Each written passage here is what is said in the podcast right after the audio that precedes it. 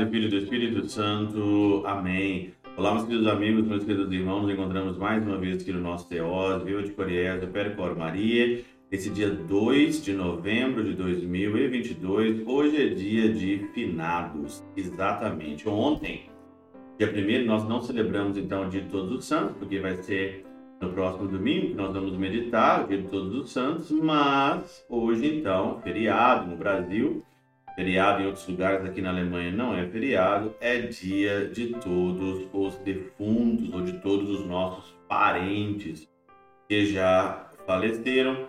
E hoje nós vamos incluir todos os nossos familiares aqui na nossa oração, todas as pessoas que a gente sente saudade. A liturgia, ela é vasta. Você pode fazer aqui hoje várias opções de evangelho, talvez o evangelho que eu vou meditar aqui hoje não é o evangelho que, tá, que você vai ouvir na missa é, de hoje, onde você for, ou no cemitério. Mas eu escolhi aqui o evangelho de Lucas, no capítulo 7, versículo de 11 a 17, que é o evangelho da... Jesus estava na cidade né, de Naim, e ali então ele vê uma viúva estava indo sepultar o seu filho. Uma tragédia. Ela já era viúva e ainda ia sepultar os seus filhos.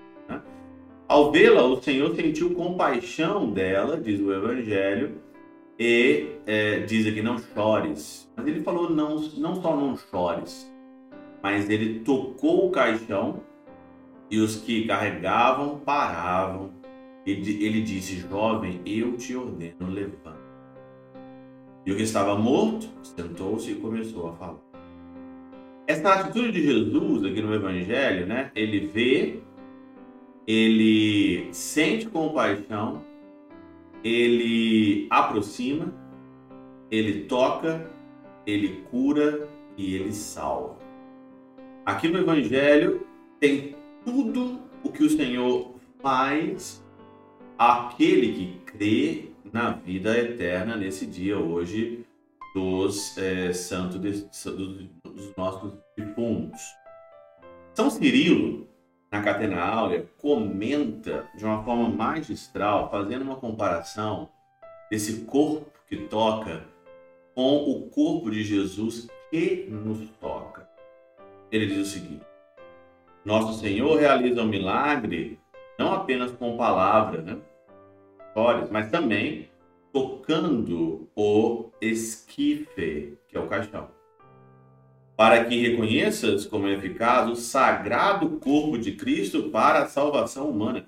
Então, o Senhor toca o corpo. É a mesma coisa quando você comunga Jesus na Eucaristia, Jesus te toca. Olha a comparação. Se eu não, se eu não aqui tivesse a catena se eu não tivesse aqui a meditação de São Cirilo, não sei se eu ia conseguir ter aqui essa perpicácia espiritual de perceber que Jesus toca ali o caixão, toca ali o corpo, né? Porque o corpo de Cristo nos toca.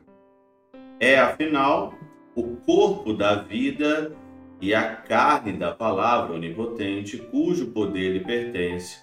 Pois assim como o ferro unido ao fogo produz os efeitos do fogo, Assim a carne unida ao Verbo que vivifica tudo, que dá vida a tudo, torna-se também ela apta a vivificar e expulsar a morte. Por isso que Jesus toca o caixão. Por isso que você, né, que comunga Jesus diariamente, você que vai à mesa, não precisa medo da Porque se o Senhor tocou você tantas vezes na sua vida, Será que na sua morte também ele não vai tocar? Agora, o problema? O problema é quem não dá a oportunidade para o Senhor tocar.